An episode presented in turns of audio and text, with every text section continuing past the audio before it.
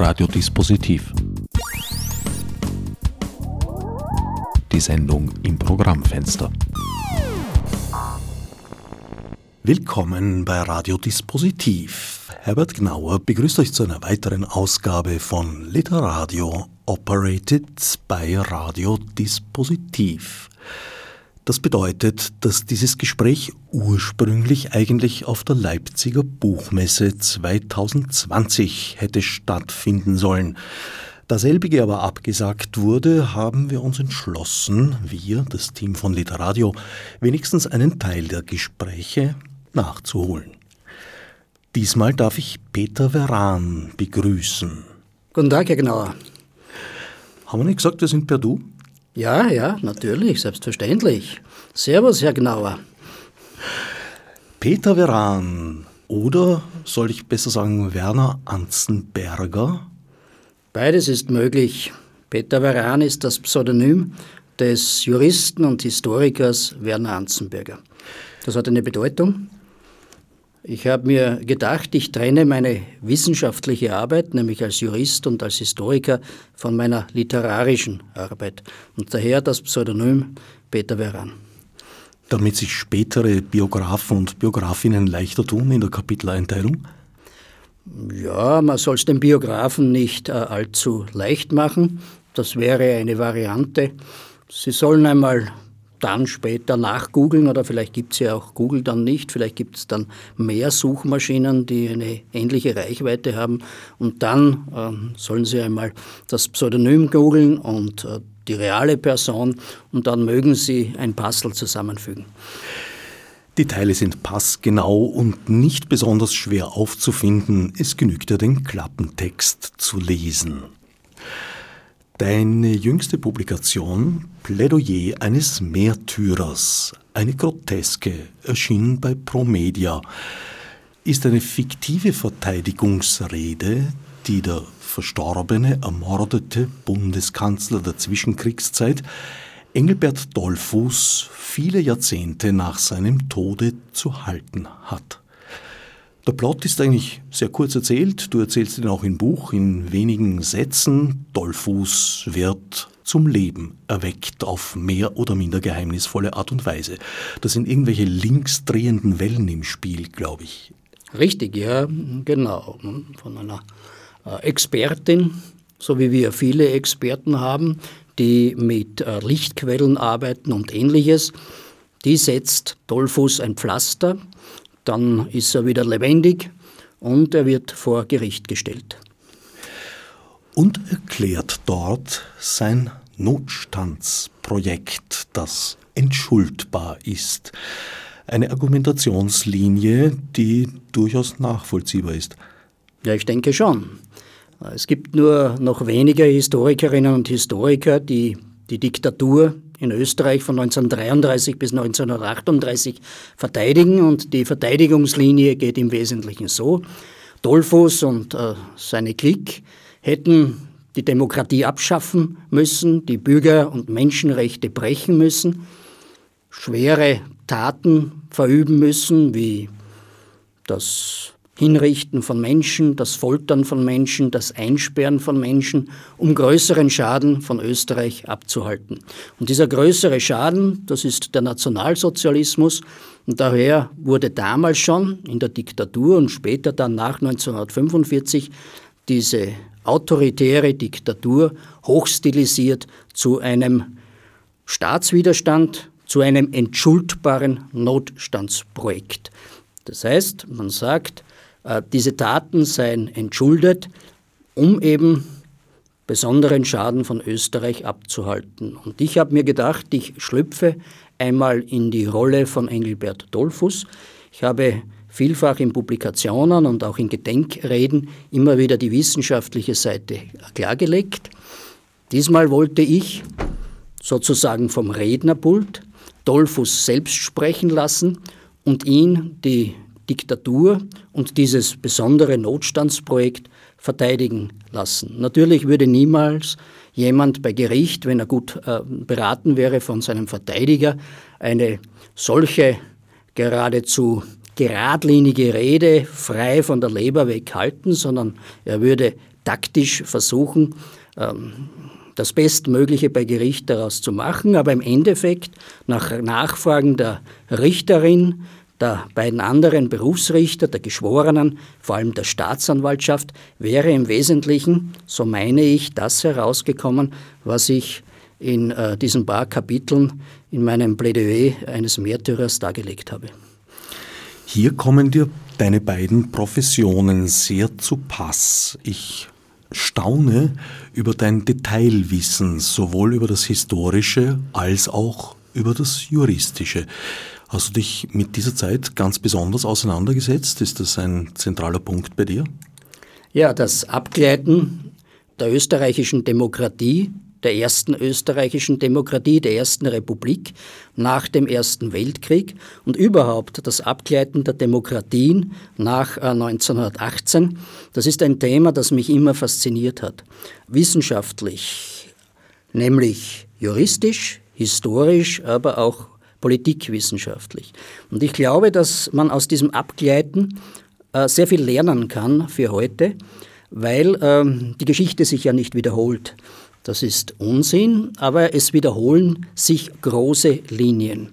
Und dieses Abgleiten der europäischen Diktaturen ist deshalb so interessant, weil das selbstverständlich nicht von einem Tag auf den anderen gegangen ist, sondern schleichend. Und wenn wir uns heute anschauen, wenn durchaus Krisen dazu auch benutzt werden, einzelne Bürgerrechte einzuschränken, ich will nicht sagen zu marginalisieren, wenn in einzelnen Ländern der Europäischen Union immerhin ein Gegenentwurf zu den autoritären und totalitären Systemen in Europa in einzelnen Ländern die Demokratie sehr erheblich eingeschränkt wird, ja in Ungarn sich sogar ein Parlament selbst ausschaltet, dann äh, sieht man die Parallelen zu Europa der Zwischenkriegszeit. Und das hat mich immer äh, fasziniert und äh, ich habe auch immer gerne mich mit Literatur beschäftigt, habe in Literaturzeitungen immer wieder auch etwas veröffentlicht.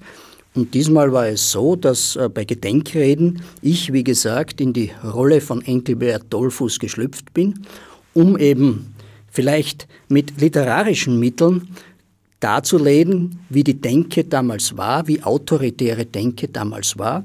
Und das hat den Zuhörern so gut gefallen, dass sie gesagt haben, schreib das auf. Das habe ich äh, gemacht. Ich habe mir gedacht, in zwei, drei Wochenenden ist das erledigt, weil gesprochen habe ich ja schon. Es war dann doch ein längeres Projekt und das Produkt liegt jetzt vor. Es ist eine ungeheuer detailreiche Aufarbeitung von der historischen Seite her.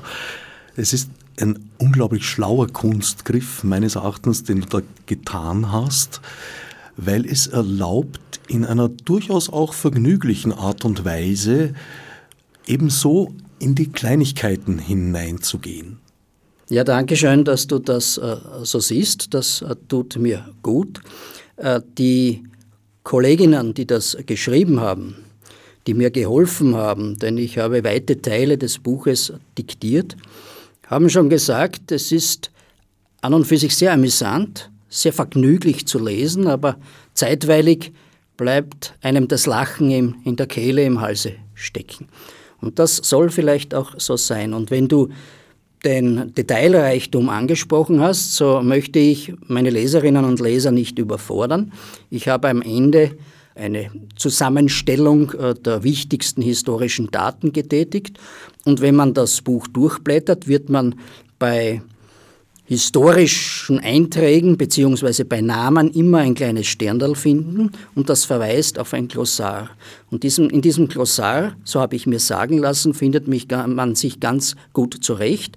Und so ist das eine teilweise durchaus vergnügliche, auf der anderen Seite aber auch eine recht besinnliche, hoffe ich, Reise durch äh, die Vergangenheit und ich habe mich auch bemüht, immer wieder Parallelen zu heute äh, zu tätigen, zur österreichischen Politik, insbesondere zu den Gefahren, die unserer Demokratie und unseren Menschen- und Bürgerrechten äh, drohen, zu ziehen, aber auch äh, europäische Parallelen. Das war mir ein besonderes Anliegen.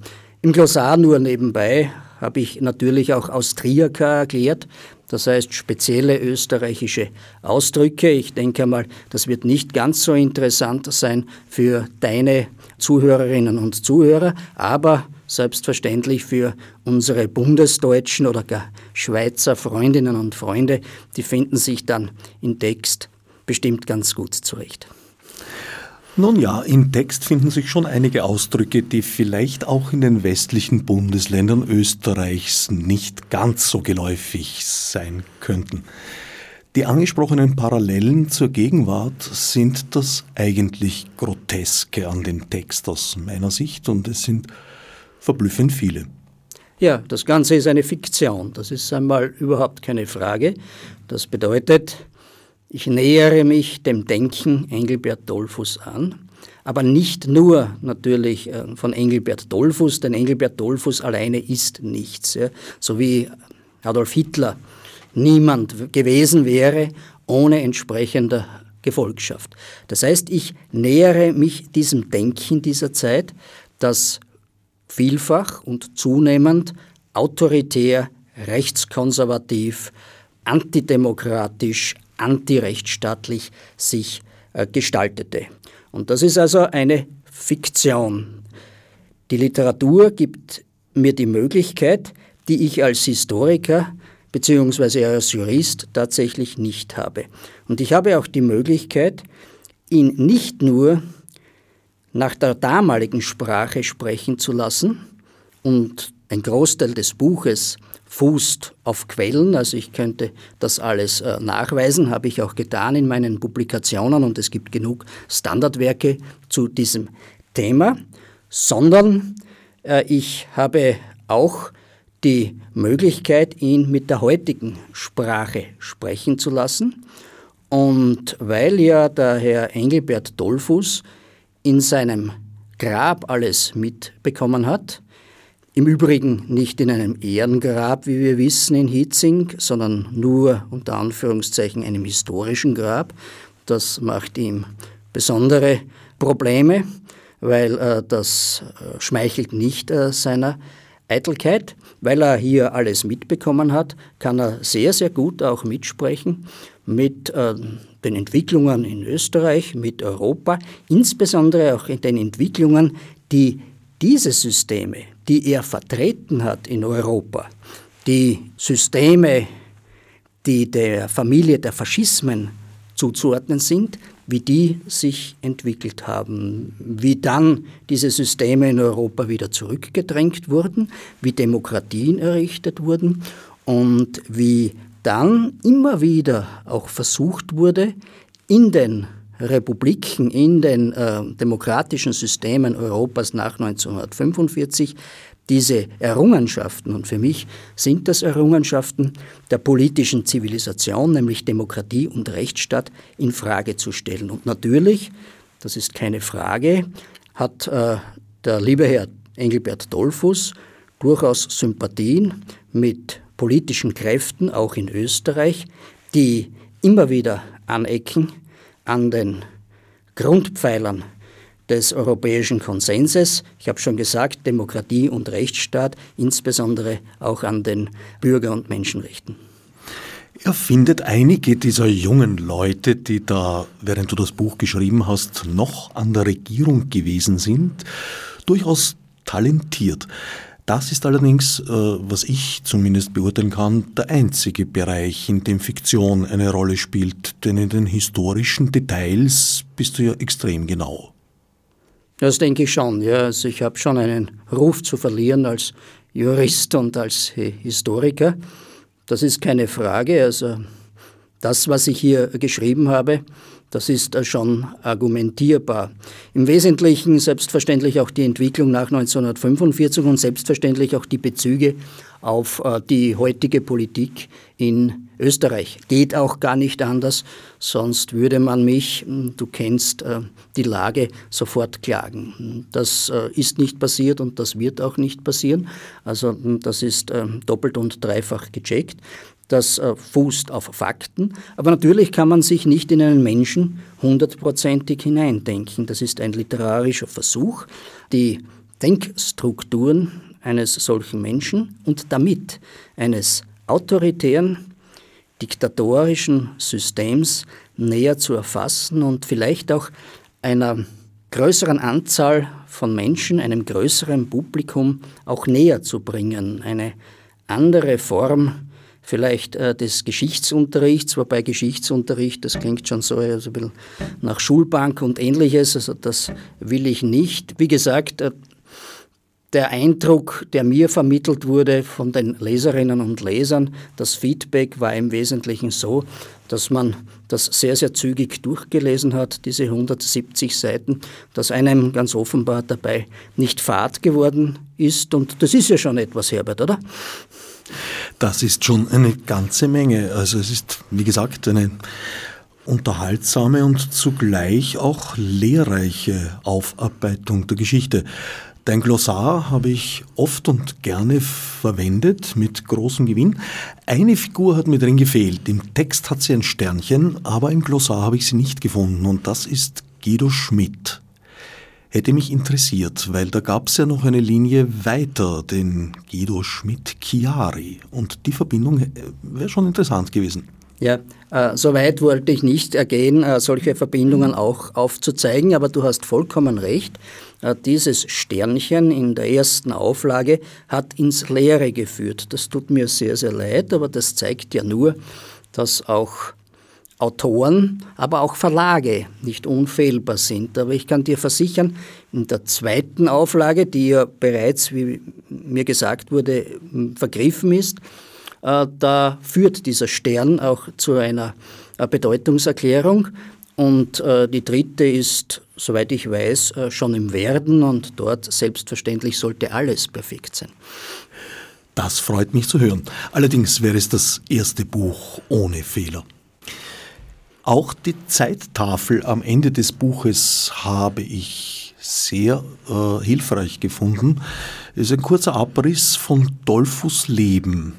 Hier fehlt mir wiederum ein anderes Detail, das eigentlich der Kuriosität wegen vielleicht ganz interessant ist, nämlich das Vorleben Dollfuß als Leiter der österreichischen Bundesbahnen. Ja. Er war sozusagen der erste Bundeskanzler, der von den Bahnen kam, aber nicht der letzte. Das ist richtig, ja. Du sprichst da auf den Bundeskanzler Kern an, ja, der allerdings sehr, sehr kurz im Amt gewesen ist. Äh, Dollfuß war im Übrigen als Bundeskanzler auch nicht äh, so lange im Amt. Ja. Dollfuß hat äh, in der Geschichte insofern große Karriere gemacht, als man ihn aus den Geschichtsbüchern kaum mehr entfernen kann in dieser kurzen Zeit, wo er Bundeskanzler war. Aber ob das ein Renommee ist, äh, ist die Frage. Ich glaube, da fühlt sich der Herr Kern schon wohler in äh, seiner Haut. Aber ich habe diese Episode nicht erwähnt, weil sie im Wesentlichen wenig hergibt für die spätere Karriere von Engelbert Dollfuß. Da war mir sein Wirken in der Agrarpolitik äh, schon wesentlich wichtiger. Ich glaube, in äh, diesem Bereich hat er äh, doch einiges an autoritärem Denken abbekommen, wie auch in seiner Sozialisation in Burschenschaften, am Beginn in einer deutschnationalen Burschenschaft und dann später in einer christlichen Burschenschaft, wo sozusagen die Abscheu, man mir fällt kein besseres Wort ein, die Abscheu vor dem, wie man damals gesagt hat, Ungeradentum äh, eingeimpft wurde. Was ist das Ungeradentum? Also die Ungeraden, so hat man die damals bezeichnet, in den entsprechenden rechtskonservativ-autoritären Kreisen. Das waren die Liberalen, das waren die Sozialdemokraten, das waren Minderheiten aller Art also insbesondere auch ethnische Minderheiten, das waren selbstverständlich die Juden. Ein scharfer Antisemitismus hat hier geherrscht. Auch Dollfuß war ganz klar belegbar Antisemit, und zwar ein rassistischer, ein rassischer Antisemit und nicht äh, bloß getragen von einem Antijudaismus. Äh, und äh, gegen diese anderen ist man dann entsprechend aufgetreten. Es galt äh, diese Ungeraden aus allen Positionen äh, in der Politik, insbesondere auch auf den Universitäten, überhaupt an allen Schalthebeln äh, des Staates, der Wirtschaft zu beseitigen. Im Wesentlichen hat sich hier schon sehr früh die soziale Volksgemeinschaft, ein Wesenselement des Faschismus, der unterschiedlichen Spielarten abgezeichnet. Und wenn ich Faschismus sage, dann nennen wir ja das System von 1933 bis 1938 auch Austrofaschismus.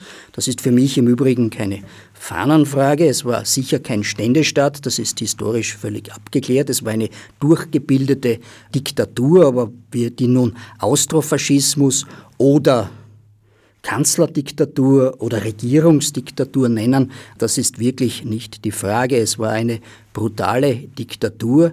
In ihr wurde gedemütigt und misshandelt, gefoltert, hingerichtet, in Anhaltelager gesperrt, die Menschen ausgehungert in wirtschaftlichen Austeritätsmodellen. Das reicht an und für sich äh, für die Intensität einer Diktatur. Austrofaschismus ist deshalb für mich der zutreffendste Begriff. Ich habe einmal eine Untersuchung gemacht, die meisten Historikerinnen und Historiker des Landes, die sich mit dem Thema beschäftigen, verwenden diesen Begriff, weil da die österreichische Spielart des Faschismus der Spielart in Italien, dem sogenannten Role Model ja, von Mussolini, sehr, sehr nahe kommt. Im Übrigen viel näher als der totalitäre Faschismus der Nationalsozialisten. Das war ja überhaupt der Supergau. Aber das Mussolini-System in den Anfangsjahren war ein autoritäres System und das österreichische System ebenfalls. Und wenn wir all diese Faschismen äh, näher untersuchen oder die politischen Systeme, Diktaturen, die wir unter Faschismus subsumieren, dann haben wir bestimmte Elemente. Die waren antidemokratisch, die haben den Rechtsstaat aufgeweicht, die waren antiliberal, die waren selbstverständlich antisozialistisch.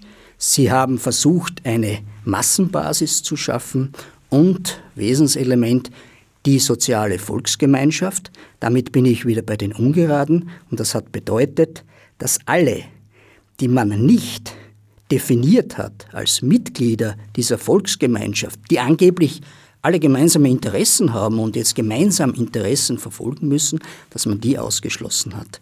Und der Fehlentwurf der sozialen Volksgemeinschaft ist ja der, dass man, wie ich schon gesagt habe, unterstellt, dass alle die gleichen Interessen haben, alle am gleichen Strang ziehen müssen Gemeinsamer Schulterschluss hört man immer wieder und wir müssen zusammenstehen, wir sind ein Volk. Ähm, dass das natürlich nicht stimmt. Es gibt in einer Gesellschaft die unterschiedlichsten gesellschaftlichen und vor allem wirtschaftlichen Interessen, die ausdiskutiert werden müssen. Dann ist es fair. In einer partizipativen Demokratie oder es wird über diese Interessen drüber gefahren und es werden nur Teilinteressen berücksichtigt. Und das sehen wir ganz klar in den Diktaturen der Zwischenkriegszeit, insbesondere auch im Austrofaschismus. Ein doch recht grundlegender Unterschied zum Faschismus in Deutschland ist die Tatsache, dass der Austrofaschismus zutiefst klerikal war. Äh, hat das etwas damit zu tun, dass Dollfuß selber auch Theologie studiert hat oder äh, hat das andere Quellen? Ja, es passt bei Dollfuß sehr, sehr gut, ja, dass er Theologie studiert hat. Der Katholizismus war ein tragendes Element dieses Faschismus. Aber das ist keine Besonderheit für Österreich. Das sehen wir in anderen Staaten, insbesondere in osteuropäischen Staaten Polen unter Pilsudski. Wir sehen das teilweise auch in den baltischen Staaten. Wir sehen das insbesondere am Role Model in Italien und wir sehen das auch beim Frankofaschismus in Spanien. Diese Versäulung der rechtskonservativen, autoritären politischen Eliten mit der Kirche. Und das äh, kommt ja nicht von ungefähr, dass Engelbert Dollfuß in Seipel, Ignaz Seipel, dem Prälaten ohne Milde, wie er geheißen hat, zu Recht oder zu Unrecht, einen Ziehvater gesehen hat. Und äh, Seipel hat auch in den letzten Jahren äh, seiner Funktionen, er war ja langjährig auch Bundeskanzler, bereits die Weichen äh, gestellt hin äh, zur Diktatur. Daher kann man durchaus sagen, dass Engelbert Dollfuß ein Exekutor auch von Ignaz Seipel war. Und diese Verschränkung der Kirche einerseits und der politischen rechtsautoritären Eliten andererseits in Österreich, das nennt man den politischen Katholizismus. Und darauf bin ich auch eingegangen, weil ich ja die Entwicklung nach 1945 zeigen wollte. Und hier sieht man doch, welch ungemeine gesellschaftspolitische Leistung die Kirche, die katholische Kirche, aber überhaupt alle Kirchen erbracht haben nach 1945. Denn die Kirche hat sich geöffnet allen politischen Parteien.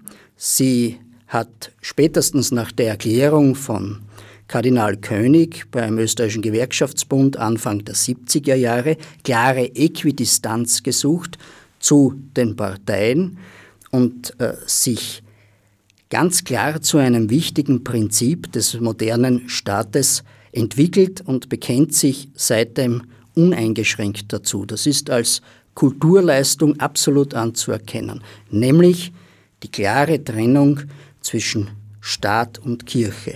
Du kannst dir vorstellen, lieber Herbert, dass Engelbert Dollfuß, jetzt wo er exhumiert ist und vor Gericht steht und natürlich diese Entwicklung auch mitbekommen hat, dass er nicht übermäßig einverstanden war und ist mit dieser Entwicklung und äh, ja, erlaubt sich schon einige Seitenhiebe auf diese Öffnung der Kirche zu einer wahren äh, Volkskirche und insbesondere auch gegen Kardinal König, der ja in Österreich insbesondere bei jenen, die sich dem liberalen Verfassungsstaat verpflichtet fühlen, ein großes Ansehen genießt.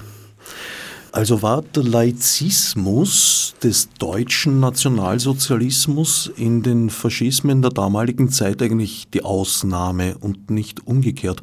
Wobei so rein war das ja auch wieder nicht, weil es dort ja eigentlich alles gegeben hat. Es gab alle möglichen christlichen Spielarten, es gab Atheismus, es gab aber auch einen ganz, ganz starken Strom in Richtung Okkultismus im Deutschen Reich.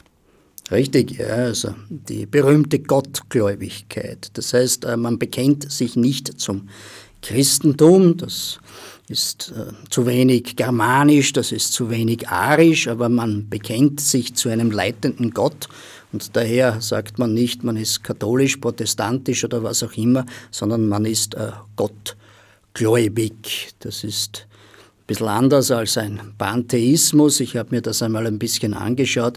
Das ist eigentlich, eigentlich nichts. Ja. Und alles, ich bin kein Theologe, aber äh, ich glaube nicht, dass äh, hier ein Theologe, äh, wenn er sich der Religion wissenschaftlich nähert, irgendein Substrat, ein besonderes hier herausholen könnte.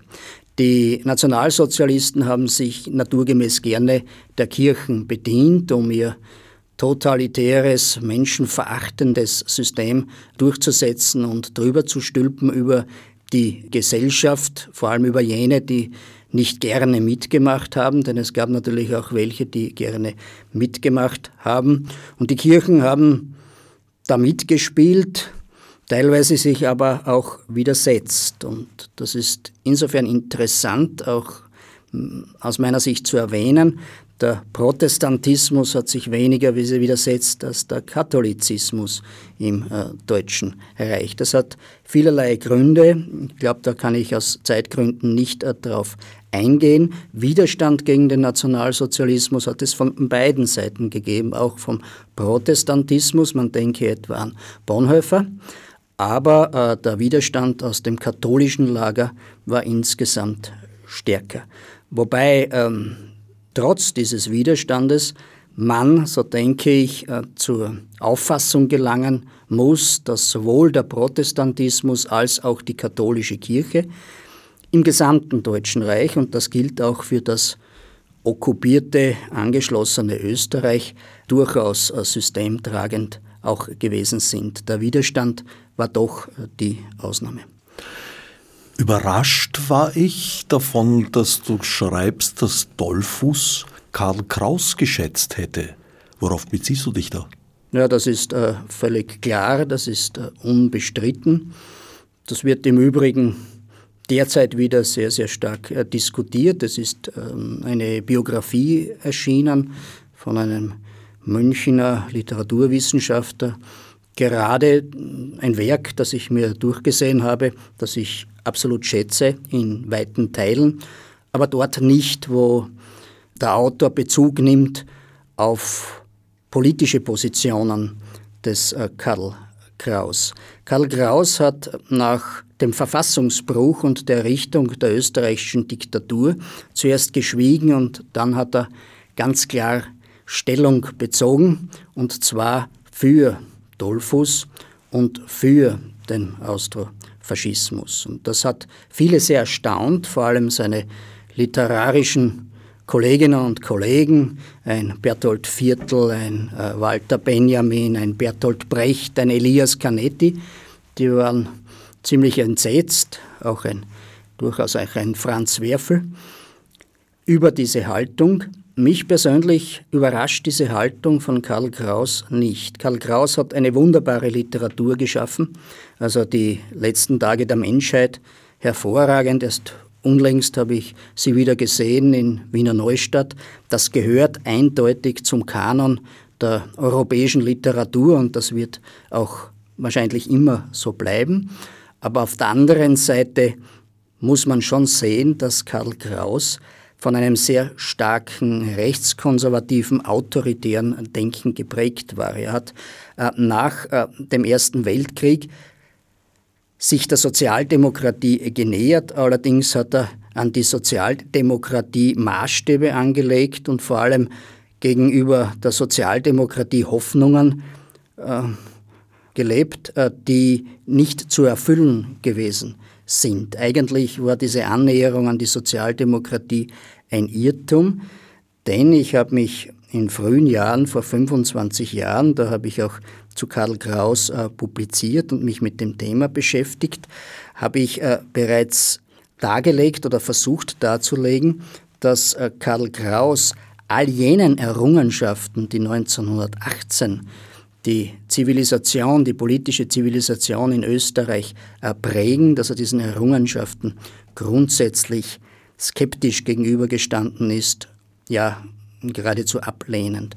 Karl Kraus war in seinem Denken antiliberal, er war eigentlich in seinem Denken auch antisozialistisch, besser noch vielleicht antisozialdemokratisch in einem wirtschaftlichen Sinn. Er hatte Probleme mit der Gewaltenteilung und er hatte, obwohl er zuerst die Republik äh, sehr, sehr gelobt hat, äh, war er auch der Republik oder der Staatsform der Republik durchaus skeptisch eingestellt. Die Republik nach 1918 hat er nur deshalb so hoch gelobt, weil er die Habsburger als übel erkannt hat.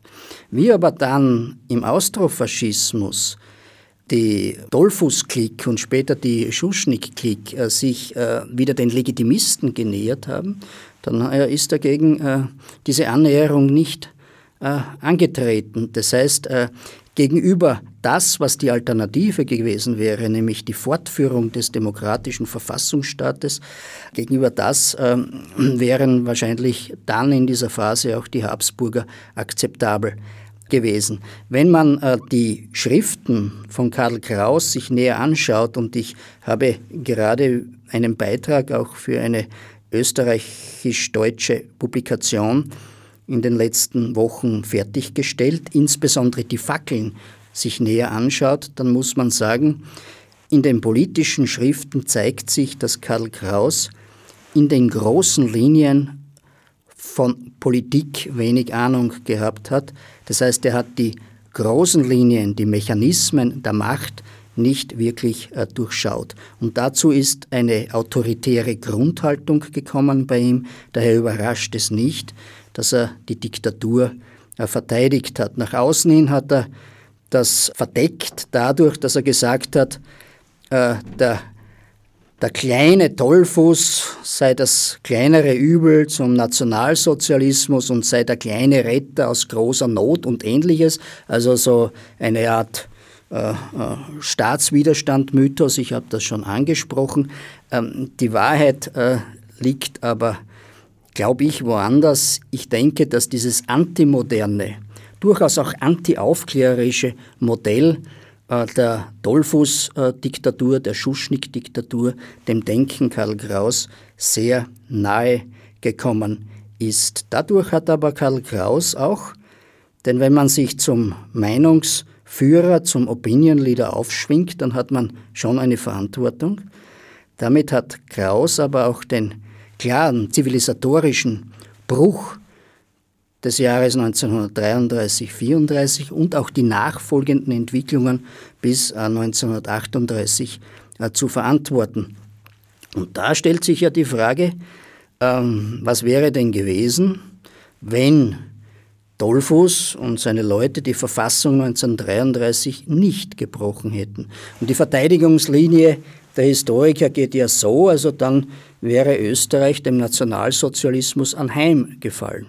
Aber da müsste man ja beweisen, dass die Demokratie keine lausigen vier Jahre durchgehalten hätte. Und das ist völliger Unfug. Das Gegenteil ist viel wahrscheinlicher. Eine funktionierende Demokratie mit einer äh, starken demokratieaffinen Opposition, insbesondere den Sozialdemokraten, die 40 Prozent der Menschen äh, in Wahlen hinter sich äh, gehabt hat, mit starken demokratischen Institutionen, eine wehrhafte Demokratie hätte ganz andere Möglichkeiten gehabt. Warum hätte Hitler am Beginn seiner Macht 33, 34 in Österreich einmarschieren sollen. Das hat er ja äh, später beim 34er Putsch auch nicht gemacht. Da hat er ja andere vorgeschickt. Warum wäre er in eine Demokratie einmarschiert? Wie hätten sich die Mächte, die alliierten Mächte verhalten, wenn äh, sich eine Demokratie gewehrt hätte gegen den diktatorischen Nationalsozialismus, insbesondere die Westmächte, die Alliierten. Wie hätte sich Mussolini verhalten? Hätte er tatsächlich akzeptiert, dass Hitler äh, Mussolini eine Brennergrenze unmittelbar schafft? Ich denke nicht, äh, selbst wenn natürlich Mussolini Dollfuss sehr, sehr gedrängt hat, in Österreich die Demokratie zu zerbrechen und ein diktatorisches System zu errichten. Im Nachhinein ist man immer schlauer, hätte, hätte Fahrradkette, aber die Beweislast ist völlig klar. Jene, die die Verfassung brechen, das Recht brechen, das damalige Verfassungsrecht, das im Übrigen identisch in den wesentlichen Teilen mit dem heutigen Verfassungsrecht ist, und das damalige Strafrecht wieder identisch mit dem heutigen Recht, die müssen beweisen, dass das eindeutig eindeutig und klar zum Nutzen von Österreich war. Und ein solcher Beweis kann überhaupt nicht gelingen, das ist Unfug. Und daher ist völlig klar, diese Verteidigungslinie von Dollfuß, die ich äh, ihm als einzigen Ausweg juristisch äh, gezeigt habe in diesem Buch, diese Verteidigungslinie muss ins Leere gehen, äh, muss äh, scheitern, denn so etwas ist äh, aus der Geschichte heraus nicht zu beweisen keine Chance. Also einer Demokratie wäre man unter Umständen eher zu Hilfe geeilt. Das halte ich durchaus für möglich. Ich muss noch mal ganz kurz zurück zu Karl Kraus, weil so völlig unwidersprochen kann ich dich da jetzt nicht davon kommen lassen, wenn du in der politischen Unbedarftheit zeigst. Weil gerade dieses Werk, das du angesprochen hast, die letzten Tage der Menschheit, die Brillanz liegt ja darin, dass er eine politische Analyse des Tagesgeschehens da geliefert hat. Es gibt keine einzige Szene darin, die sich nicht auf einen ganz konkreten Anlass bezöge und mein Traum, mein Wunschtraum eigentlich seit vielen Jahren wäre eine kritische Ausgabe, in der genau das gegenübergestellt ist. Das Geschehen im Zeitungsbericht etc. und in der Darstellung von Karl Kraus. Ein großartiges Werk, äh, Herbert, ich habe schon gesagt, ja, da gebe ich dir uneingeschränkt recht, aber du hast etwas Wesentliches dazu gesagt. Ja. Er hat auf einzelne Gegebenheiten Bezug genommen und hat hier an diesen Gegebenheiten, an diesen Defiziten insbesondere, hat er ganz klar seine Gesellschaftskritik festgemacht. Er hat aber auch schon den Untergang der Monarchie ganz klar analysiert, zu einem Zeitpunkt, als vor allem sehr viele Schriftstellerkollegen von ihm noch absolut kriegsbegeistert und man kann auch sagen kriegsgeil gewesen sind. Richtig, ja. Auch das äh, muss man Karl Kraus uneingeschränkt zugute halten. Er hat sich nicht anstecken lassen von diesem Hurra-Patriotismus. Er hat den, den Krieg äh, sehr, sehr rasch, sehr, sehr skeptisch gesehen und äh, ist gegen den Krieg aufgetreten. Und Schneid und Mut kann man Karl Kraus auch nicht absprechen. Das zeigt äh, seine Opposition in dieser Zeit, wo ja die soziale Volksgemeinschaft, ich darf es noch einmal sagen, gefragt war und der Schulterschluss, da ist er als Individualist aufgetreten, wie er dann später auch gegen Schober seine Plakataktion gestartet hat, wie der bei Justizpalastbrand in die Menge schießen hat lassen mit 90 Toten in etwa und 1000 Verletzten. Also das ist keine Frage. Aber Kraus nimmt ganz klar auf einzelne Gegebenheiten Bezug und das macht er literarisch großartig, denn er zeigt hier die horrenden humanistischen Defizite eines Systems, nämlich dieser Militärdiktatur, die die Monarchie zum Schluss war, insbesondere in Waffenbrüderschaft mit dem Deutschen Reich, das macht er großartig, aber er zeigt nicht die dahinterliegenden sozialen, gesellschaftlichen Linien auf. Und auch später und überhaupt in der Fackel ist ihm zugute zu halten, und da ist er großartig, dass er in der Tagespolitik durchaus sehr gut analytisch unterwegs war.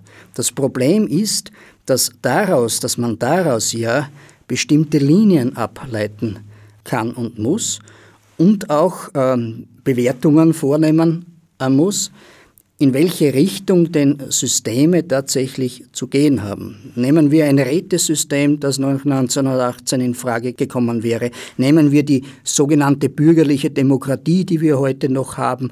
Nehmen wir äh, vielleicht auf ökonomischer Seite einen demokratischen Sozialismus, der als Austromarxismus vor allem äh, Vergesellschaftung zum Ziel hat, Verstaatlichung zum Ziel hat und ähnliches. Und hier ist Karl Kraus das ergibt jedenfalls meine Analyse seiner politischen Schriften, insbesondere der Fackeln, grandios gescheitert. Und das war sicher mit ein Grund, dass er nicht erkannt hat, dass äh, der kleine Faschismus, eine Diktatur, geradezu eine Rampe ist in den großen, brutalen Nationalsozialismus hinein und äh, das im Gemenge mit seinem grundsätzlich autoritären Grundhaltungen hat eben diese Sympathie für Dollfuß ergeben. Dass man humanistisch gegen Kriegsgräuel und äh, gegen, gegen mentale Dummheiten, vor allem auch gegen Dummheiten der Medien auftritt, schließt ja nicht aus, dass man auf der anderen Seite durchaus den Zivilisationsbruch von Demokratie zu Diktatur durchaus als positiv bewertet. Und der letzte Satz noch dazu, und das ist wieder positiv. Ich habe heute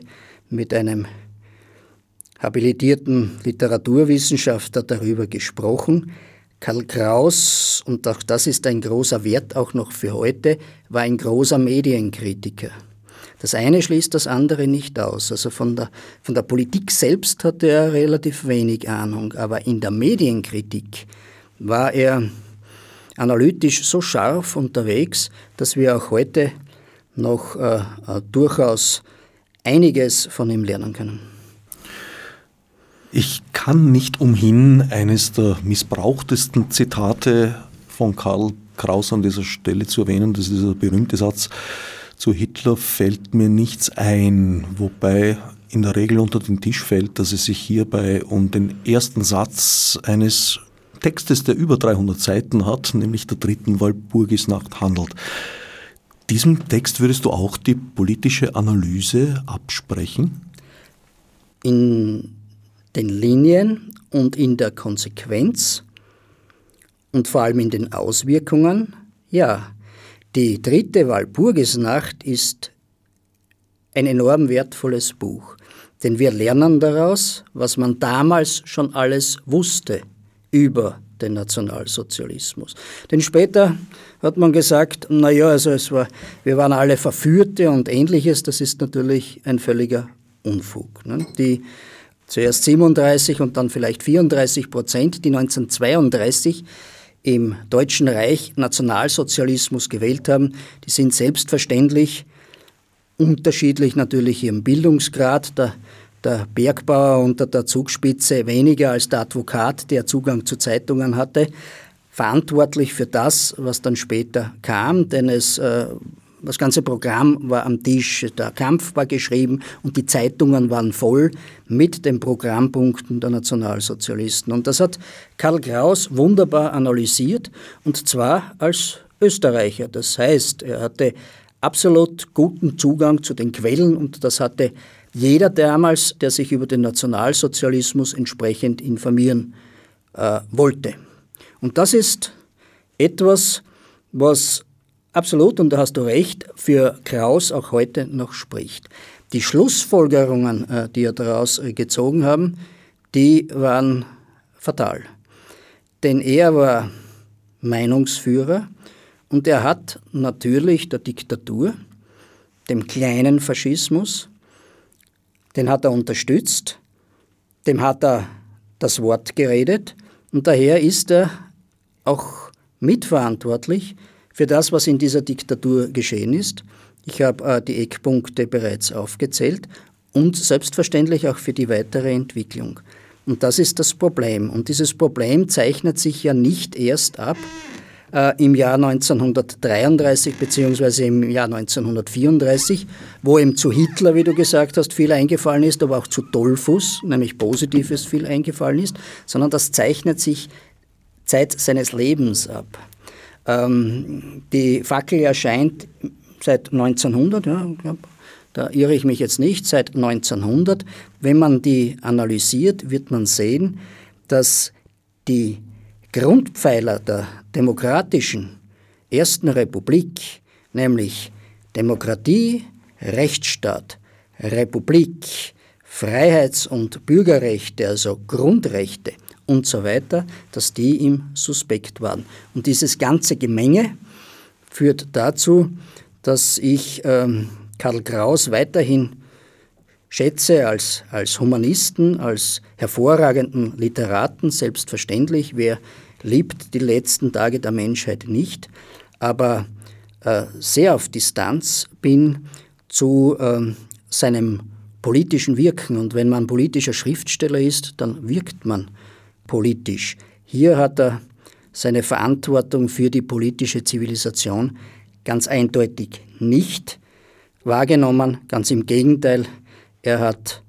für die Desavouierung äh, der Demokratie äh, gearbeitet, er hat für die Aufweichung des Rechtsstaates äh, gearbeitet und er hat schlussendlich die Diktatur gerechtfertigt und war im Wesentlichen ihr Apologet.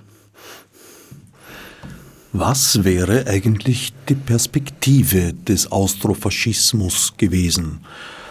Eines der grundlegenden Probleme der Ersten Republik war ja, dass eigentlich niemand an ihre Lebensfähigkeit geglaubt hat, was durchaus nachvollziehbar ist weil nach dem Zusammenbruch des riesigen Kaiserreiches der sozusagen, äh, naja, der Verwaltungsbezirk und ein paar kaiserliche Jagden übrig geblieben sind, während alles, wovon das Land gelebt hatte, von der Kornkammer Ungarn über das Industriegebiet Tschechoslowakei bis Zugang zum Meer und, und, und, war alles weg.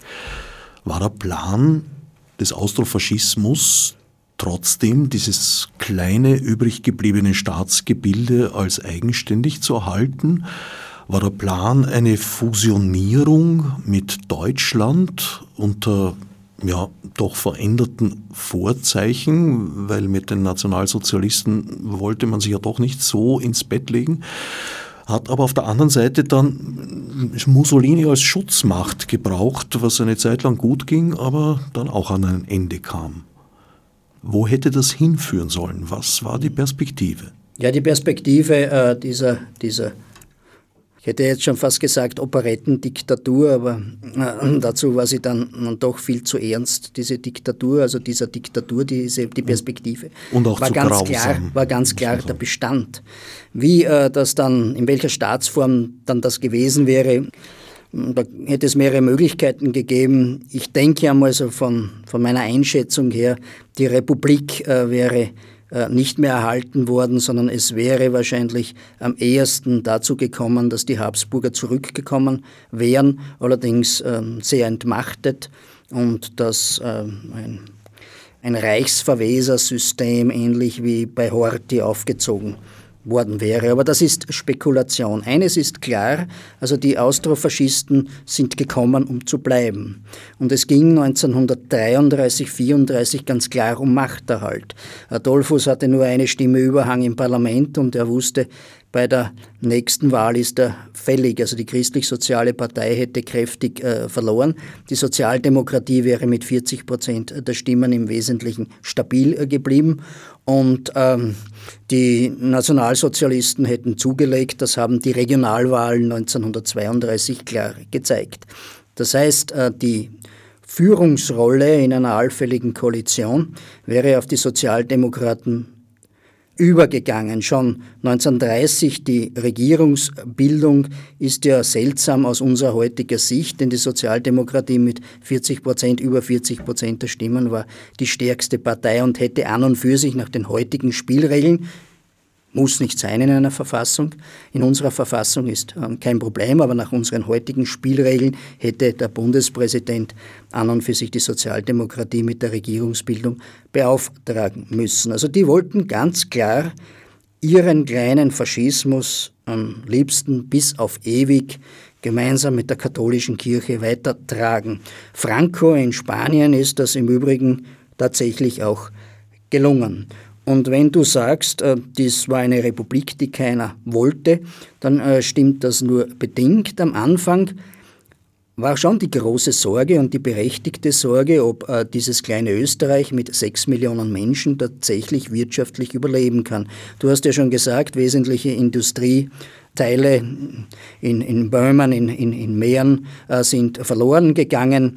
Die Nahrungs- Zufuhrlinien sind abgeschnitten gewesen und das war mit ein Grund sicher, dass alle drei wesentlichen Parteien, also die christlich-sozialen, die Sozialdemokratie und die Deutschnationalen, deutschnational eingestellt waren. Deutsch waren auch die Austrofaschisten eingestellt. Daher haben sie auch so ein großes Problem gehabt, sich äh, von den deutschnationalen Nationalsozialisten abzugrenzen. Ich habe das im Buch auch ein bisschen pointiert dargestellt gelegt. Aber das ist nicht die Frage. Heute sind wir ja auch in irgendeiner Form mit Deutschland, aber auch mit Frankreich und anderen zusammengeschlossen in der Europäischen Union. Es geht nicht um die Frage, welche Territorien zu einem Verfassungsstaat gehören, sondern geht im Wesentlichen, wie dieser Verfassungsstaat ausgestaltet ist. Also wie halte ich es mit Demokratie, wie halte ich es mit Rechtsstaat. Und daher waren äh, auch die Sozialdemokraten besonders äh, deutschnational eingestellt. Aber 1933, als Hitler an die Macht gekommen ist in Deutschland, haben sie sich dann äh, äh, sofort distanziert, weil sie schon den Anschluss an Deutschland wollten, aber selbstverständlich nicht den Anschluss an das Zuchthaus, wie sie das genannt haben, von Hitler und äh, völlig äh, zu Recht. Also noch einmal auf deine Frage zurückzukommen, die Perspektive dieser Diktatur war ganz klar zu bleiben. Und sie haben das auch bis zum Schluss, haben sie das auch äh, demonstriert. Also wie ihnen das Wasser schon bis zum Hals gestanden ist, haben sie noch immer die Angebote der Opposition, nämlich gemeinsam aufzutreten gegenüber dem Nationalsozialismus, brüsk abgelehnt. Es gibt da genug Angebote. Denn das hier hätte bedeutet, dass man im Gegenzug die Bürgerrechte wieder teilweise in Kraft setzen hätte müssen, insbesondere die Medienfreiheit, die Pressefreiheit. Das wäre auch unbedingt notwendig gewesen, denn dann hätte auch die sozialdemokratische Opposition insbesondere über ihre Medien stark auftreten können gegen den Nationalsozialismus. Das wollte man nicht, sondern man wollte unbedingt die eigene kleine Diktatur weiterführen und weiter retten. Und zum Schluss, du kennst die Geschichte 1938, bleibt dann nur noch die völlige politische Bankrotterklärung mit einem lamoyanten, weinerlichen Gott schütze Österreich. Du hast die Habsburger erwähnt. Tatsächlich hat Otto Habsburg in den Plänen von Dollfuß eine gewisse Rolle gespielt. Und umgekehrt. Ja, natürlich. Also Die beiden und insbesondere dann später auch nach Adolphus Tod, der Austrofaschismus insgesamt, hat sich durchaus Waffenbrüderschaft bei den Legitimisten gesucht. Ähm, es war sicher auch eine Überlegung, wie man diese beiden Strömungen, die Christlich-Soziale Partei hat es nicht mehr gegeben, also die äh, Vaterländische Front, die Sammlung äh, der autoritären, rechtsautoritären, bürgerlichen, wenn man so will, Kräfte mit den Legitimisten, äh, wie man das bewerkstelligen könnte. Und ich habe, man kann darüber nur Spekulationen abgeben. Es hat in den Quellen gibt es nachweisbare äh, Kontakte und Überlegungen, aber das ist nicht sehr weit äh, gediehen. Wie gesagt, ich persönlich glaube nicht, dass hätte die Diktatur überlebt, es weiterhin und sehr lange noch eine Republik gewesen wäre. Aber man kann das nicht sagen. Hätte, hätte, Fahrradkette, äh, im Nachhinein ist das schwer zu beurteilen. Franco hat auch, äh, ist wieder sehr schwer zu sagen, aber im Wesentlichen die Republik äh, fortgeführt. Ja. Ähm, also äh, erst äh, später hat er dann die Monarchie wieder in Amt und Würden äh, gesetzt. Was sie gemacht hätten, hätten sie eine Überlebenschance gehabt, äh, womöglich so wie Franco bis herein in die 70er Jahre, das ist wirklich äh, sehr, sehr schwer zu sagen. Ich halte es durchaus für wahrscheinlich und möglich, dass man ein diktatorisches Reichsverwesersystem, ich sage es noch einmal, wie unter Horthy in Ungarn gewählt hätte. Also ein formelles Staatsoberhaupt, das wäre dann der Habsburger gewesen, das wäre Otto gewesen als Nachfolger von Kaiser Karl. Und äh, daneben natürlich ähm, sehr starke und selbstbewusst auftretende, politisch auftretende und tatsächlich leitende Institutionen eines ähm, Faschismus, eines Faschismus, der sich sicherlich noch vertieft hätte. Insbesondere das, was viele sagen, dass zum österreichischen Faschismus die Massenbasis gefehlt hätte, dem kann ich nur sagen, man möge sich die Mitgliedszahlen in der Einheitspartei der Diktatur, in der Vaterländischen Front anschauen. Das spricht eine andere Sprache. Da kann man dann darüber äh, diskutieren, ob das nur Opportunisten waren, die halt hingegangen sind, weil sie eine Wohnung gebraucht haben und einen Job gebraucht haben. Aber da gibt es auch genug, die zur NSDAP gegangen sind. Aber diese Verbreiterung und vor allem die Begeisterung in der Masse hat beim Austrofaschismus tatsächlich noch gefehlt. Es war eigentlich mehr ein Faschismus, der von oben übergestülpt worden ist. Ich denke, hätte Schuschnigg ähm, noch Zeit gehabt, womöglich noch ein Jahrzehnt, dann hätten sich die faschistischen Strukturen durchaus verfestigen können. Und ähm, wie sich dann Europa weiterentwickelt hätte, kann man auch nicht sagen. Hätte Hitler nicht den Supergau angezündet, nicht? vielleicht hätten wir die kleinen und großen Faschismen in Europa noch immer, denn äh, äh, der, der Europäische Bürgerkrieg 1939 bis 1941 und dann anschließend der Weltkrieg mit dem Zusammenbruch im Wesentlichen der faschistischen Systeme, wenn man eben von Portugal und, und Spanien absieht, das ist ähm, im Wesentlichen der Backlash, ja, das ist der, der das, das Zurückschlagen der liberal-demokratischen Kräfte. Äh, ohne diesen, diesen Super-GAU, ja, den der Nationalsozialismus hier zu verantworten hätte, hätten wir vielleicht noch in ganz Europa autoritäre Systeme. Aber wie gesagt, das ist alles Spekulation. Wie überhaupt in der Geschichte, wenn man einzelne Elemente verändert, würde sich die gesamte äh, äh, Geschichte verändern. Aber ich sage es noch einmal, und das ist auch der Plot dieses Buches, wenn ich äh, das Recht breche und vor allem das Recht, das einen enormen zivilisatorischen Fortschritt und Standard bedeutet, wie das österreichische Verfassungsrecht und das österreichische Strafrecht 1933 und 34, dann muss ich klar beweisen oder zumindest ganz deutlich glaubhaft machen, dass das zum Nutzen Österreichs gewesen ist. Und das funktioniert nicht, auch deshalb dieses Buch. Ich wollte diese Argumentation, die es zeitweise noch gibt in der österreichischen Geschichtsschreibung, bei den Juristen gibt es das ja Gott sei Dank nicht mehr, aber in der österreichischen Geschichtsschreibung, das wollte ich auch mit einer Groteske, mit einer literarischen Groteske ad absurdum führen. Absurd war allerdings so einiges. Wenn ich nicht irre, nachdem eben dieses halblegitimistische Projekt, wenn ich so sagen darf, 1938 dann endgültig gescheitert war, hat sich ja Otto Habsburg Hitler mehr oder weniger angedient als so eine Art Reichsprotektor für Österreich, äh, was er dann in seinem späteren Leben mit einem ähnlichen Argument begründet hat, dass du deinem Dollfuß in den Mund legst, nämlich er hätte das getan, um Schlimmeres zu verhindern. Ja, Otto Habsburg, ja. Äh, was äh, soll ich sagen? Ich habe äh, in meinem Buch habe ich ein paar Zeilen dazu ausgeführt, ähm, wie denn das Verhältnis der Austrofaschisten zu den Habsburgern war und insbesondere wollte ich ein wenig auch darauf hinweisen, wie Hanebüchen äh, dieser Plan der Habsburger war, in welcher Form auch immer Österreich zu verteidigen, beziehungsweise, wie du sagst, das Schlimmste abzuwenden.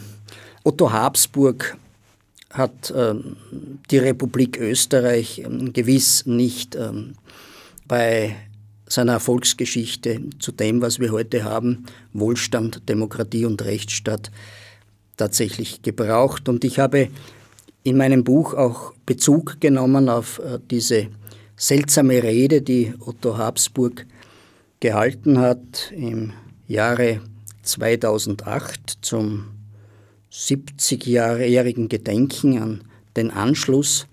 Und hier hat er ja sinngemäß äh, gesagt, dass Österreich als allererstes Land Anrecht darauf hat, als Opfer Hitlers äh, zu gelten. Also nicht äh, jene Länder, die das Deutsche Reich überfallen hat mit den Ostmärkern im Gepäck und mit den Vernichtungslogistikern Kaltenbrunner und anderen im Gepäck, nicht äh, diese Länder, die überfallen worden sind, Polen und äh, die Benelux-Länder und Frankreich, und Jugoslawien und was auch immer, sondern Österreich habe das allererste Anrecht, in Europa als Opfer zu gelten. Und das zeigt schon sehr gut, äh, lieber Herbert, wie hier ein sehr krudes äh, Geschichtsverständnis vermittelt wird. Das ist sogar dem damaligen, schon ehemaligen, denn äh, 2006, 2007 ist er abgetreten, aber äh, noch nicht lange äh, abgetretenen Bundeskanzler Schüssel doch ein wenig peinlich gewesen und er hat doch in einigen Sätzen dieses seltsame Geschichtsbild richtiggestellt. Und ähm, daher die, die Habsburger Schiene wäre keine Option gewesen aus meiner Sicht, wenn du jetzt eine dezidierte Antwort von mir haben willst, keine Option gewesen, um Österreich vor irgendwelchem Schaden zu bewahren. Ich muss dir ehrlich sagen, lieber Herbert, ich bin sehr, sehr gerne ein Republikaner, ich bin sehr, sehr gerne ein Bürger und kein Untertan. Also jetzt auch aus persönlichen Gründen. Ich bin ein liberaler Mensch. Ich sehe mich als einen freien Menschen. Also ich brauche keinen König, ich brauche keinen Kaiser, ich brauche keinen Zahn, ich brauche keinen Sultan, ich brauche keinen Maharaja. Ich bin Republikaner. Hinzufügen möchte ich dennoch, dass unter eben jenem gerade erwähnten Bundeskanzler Wolfgang Schüssel das Porträt von Engelbert Dollfuß seinen angestammten Platz im Parlamentsclub der ÖVP noch inne hatte. Es wurde erst, als das Parlament renoviert wurde, abgenommen und dem Niederösterreichischen Landesmuseum überantwortet. Ja, das hat gedauert bei der österreichischen Volkspartei. Und es gibt jetzt auch noch einige, allerdings immer weniger werdende, soweit ich das beobachten kann, ähm, Funktionäre und Parteigänger, die äh, die ÖVP als Nachfolgepartei der christlich-sozialen Partei sieht, die ja so eine unglückliche Rolle gespielt hat bei der Etablierung der Diktatur. Aber man muss auf der anderen Seite auch anerkennen, dass die österreichische Volkspartei als neue Sammelbewegung der Bürgerlichen, nämlich in, schon vom Namen her in Abgrenzung von dieser christlich-sozialen Partei, sehr viel für die Demokratisierung des Landes nach 1945 beigetragen hat. Und 2015 zum 70-jährigen Geburtstag der österreichischen Volkspartei hat der damalige Parteiobmann auch ganz klar gesagt, von 1933 bis 1938 hatten wir in Österreich eine Kanzlerdiktatur, von der sich die ÖVP ganz klar distanziert. Und das, lieber Herbert, anerkenne ich absolut. Das ist eine Kulturleistung. So etwas ist nicht leicht, das hat sehr lange gedauert, aber das ist eine Kulturleistung. Auch anerkenne ich es, dass das Bild von Dollfuß verbracht worden ist, allerdings nur nach Niederösterreich. Man weiß nicht, ob es irgendwann einmal wieder äh, ins Parlament äh, zurückkommt. Das war überhaupt, äh, so wie vieles halt ein Widerspruch war in der Aufarbeitung des autoritären Faschismus, des Austrofaschismus und des totalitären, des Nationalsozialismus in Österreich ein Widerspruch war. Draußen auf der Außenhaut des Parlaments hängt die Tafel von Koloman Wallisch, des Parlamentariers, dessen Parlament von Dollfuß geschlossen worden ist und der dann, ähm, weil sich die Arbeiter gegen ihre Marginalisierung und gegen ihren Ausschluss aus der Partizipation im Februar 1934 gewehrt haben, der dann hingerichtet worden ist äh, von äh, diesem Regime, der auf der Außenhaut und drinnen im Parlamentsclub Dollfuß das tut, einem liberal denkenden Menschen, einem demokratisch denkenden Menschen doch äh, weh. Das hat im Übrigen auch nichts zu tun mit dem alten Match ja, äh, Sozialdemokratie gegen bürgerliche Kräfte, insbesondere christlich-soziale und dann später ÖVP in diesem Land. Also das ist ja kein äh, Fußballmatch, da geht es äh, um ganz andere Dinge. Daher tut das einem liberal denkenden Menschen weh. Und ich persönlich bin ja ein Sozialdemokrat, weil ich glaube, äh, dass mm, das Programm, was den sozialen Gesichtspunkt und den wirtschaftlichen Gesichtspunkt betrifft, ein sehr vernünftiges ist. Aber bevor ich ein Sozialdemokrat bin, bin ich ein Demokrat und ein liberal denkender Mensch. Und als solcher ist für mich völlig klar, dass wir Geschichtsbilder zu generieren und der nächsten Generation zu vermitteln haben, die im Wesentlichen unsere Errungenschaften Demokratie und Rechtsstaat weitertragen. Und in diesem Sinne hoffe ich doch sehr, dass das ein vorletzter Schritt äh, dieser demokratisch so wertvollen Kraft in Österreich, der österreichischen Volkspartei und ihrer Parteigänger war, sich endgültig und klar von dieser Diktatur zu distanzieren. Dazu würde auch gehören, dass man endlich das Devotionalienmuseum in Dexing für Dollfuß äh, schließt und äh, zumindest bei den kleinen Resten, die übrig geblieben sind von der Dollfuß-Verehrung, dass man die entsprechend kennzeichnet mit Zusatztafeln und ähnliches. Und dann graben wir den Herrn Dollfuß wieder ein, exhumieren ihn nie wieder und lassen ihn ruhen und sperren die Engelbert-Kapelle auf der Hohen Wand. Ja, ja. Peter Veran, Plädoyer eines Märtyrers, eine Groteske, erschienen bei Promedia. Ist dir schon mal aufgefallen, dass du da ja eigentlich die Vorlage für ein Hörbuch geschrieben hast? Ja, ich bin auch darauf schon angesprochen worden. Viele meinen, das wäre ideal für ein Hörbuch. Und viele meinen auch, und das ist eigentlich ideal für, für eine Kleinkunstbühne, denn man braucht nicht viele Requisiten und man braucht eigentlich nur einen, einen, einen Hauptdarsteller. Und das ist der Herr Engelbert Dollfuß. Das ist im Wesentlichen ja ein Monolog und daher würde das durchaus auch passen auf eine Kleinkunstbühne. Und soweit ich informiert bin, ähm, machen sich schon einige Theatermacher durchaus Gedanken, wie man das ganz gut und vielleicht auch ein bisschen pointiert so wie es hoffentlich auch geschrieben ist, auf die Bühne bringen könnte.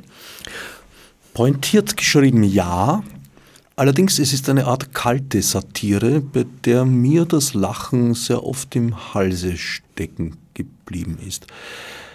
Ich danke dem Autor Peter Veran sowie dem Juristen und Historiker Werner Anzenberger für den Besuch im Studio. Danke dir, lieber Herbert Gnauer. Das war ein wirklich sehr, sehr anregendes Gespräch. Danke sehr.